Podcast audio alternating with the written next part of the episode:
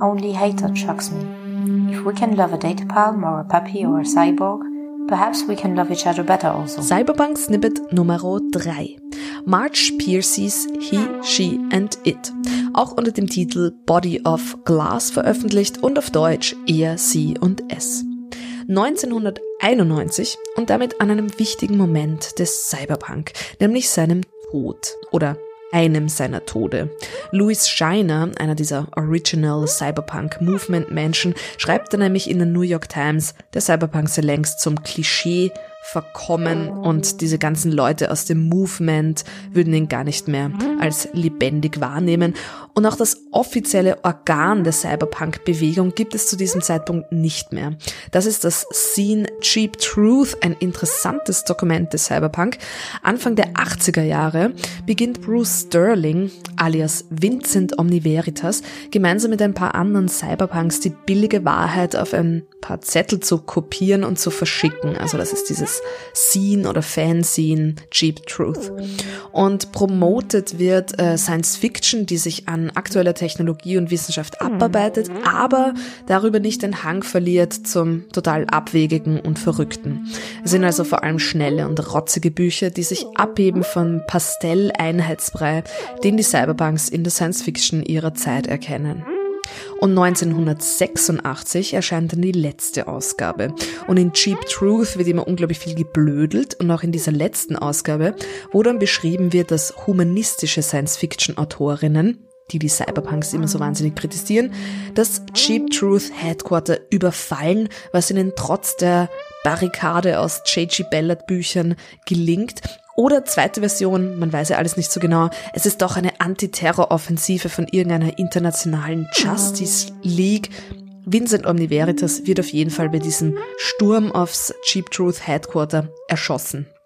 Aber die Redaktion beschwört dann seinen Geist und er gibt dann praktischerweise noch postmortem ein Interview und sagt schließlich, I hereby declare the revolution over. Also auch hier, Cyberpunk ist tot. Und tatsächlich wird ab dann Cyberpunk immer wieder für tot aus und vorbei erklärt, aber das schert ihn nicht sonderlich. Es gibt auch nachher und nach wie vor tolle Bücher, die in dieser Ästhetik und in dieser Tradition stehen und so eben auch March Piercy's He, She and It.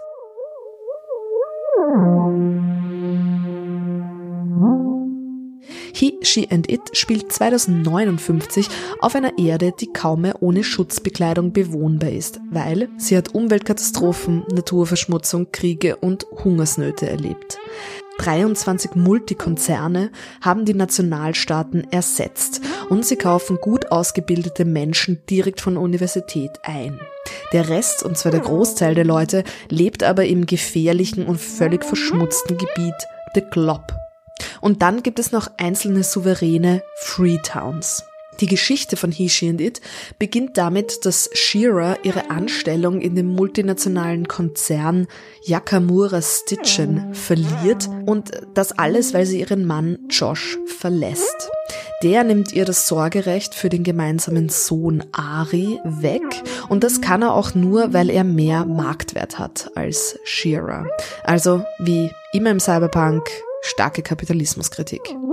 Shira geht dann traumatisiert in ihre Heimatstadt Tikva zurück. Das ist eben eine solche Freetown und zwar eine jüdische Freetown. Und äh, die hält sich mit dem Verkauf von Software über den globalen Cyberspace, Net, quasi macht ihr Einkommen und kann so unabhängig bleiben. Und sie geht dort zurück zu ihrer Großmutter Malka, bei der sie auch aufgewachsen ist. Dort trifft sie auch Ephraim wieder, der genauso wie ihre Großmutter ein brillanter Programmierer und Wissenschaftler ist und der hat illegalerweise einen Cyborg gebaut. Das Bauen von Androiden, also von menschenförmigen Maschinen, ist nämlich seit eher unbestimmt bleibenden, zitierten Cyber Riots verboten. Zehn Versuche hat es gebraucht, um einen Cyborg zu bauen, der Tikva beschützen soll, sowohl in der materiellen Welt als auch im Cyberspace. Und daher sein Name J, der zehnte Buchstabe im hebräischen Alphabet. But does it ever bother you I'm so messy and biological that I'm an animal? I bleed, I sweat, I get tired. Sometimes I feel embarrassed before you since you're so much neater. Don't I seem rather gross to you, always putting stuff in or letting it out? Shearers neuer Job in Tikva wird es, J Umgangsformen beizubringen. Er ist als hocheffiziente Waffe programmiert. Nun beginnt seine Education sentimentale.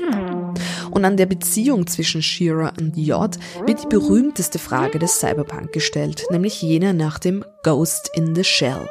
Wenn eine Maschine vollständig wie ein Mensch agiert und sich als Person versteht, was unterscheidet sie letztendlich vom Menschen? Shearer und J verlieben sich nämlich und schmieden Pläne, ihren Sohn Ari zurückzustehlen, um ihn gemeinsam großzuziehen. Familienidylle mit Cyborg. Just as one of my earliest relationships was with the enhanced house computer, so here I am traveling to kidnap my son with the cyborg to whom I have bonded, who seems to assume that if we are success, he will raise my son with me. And why not? Would he Yod be a worse father than most? Than Josh? He would never abuse Ari. He has no temper. He has infinite patience.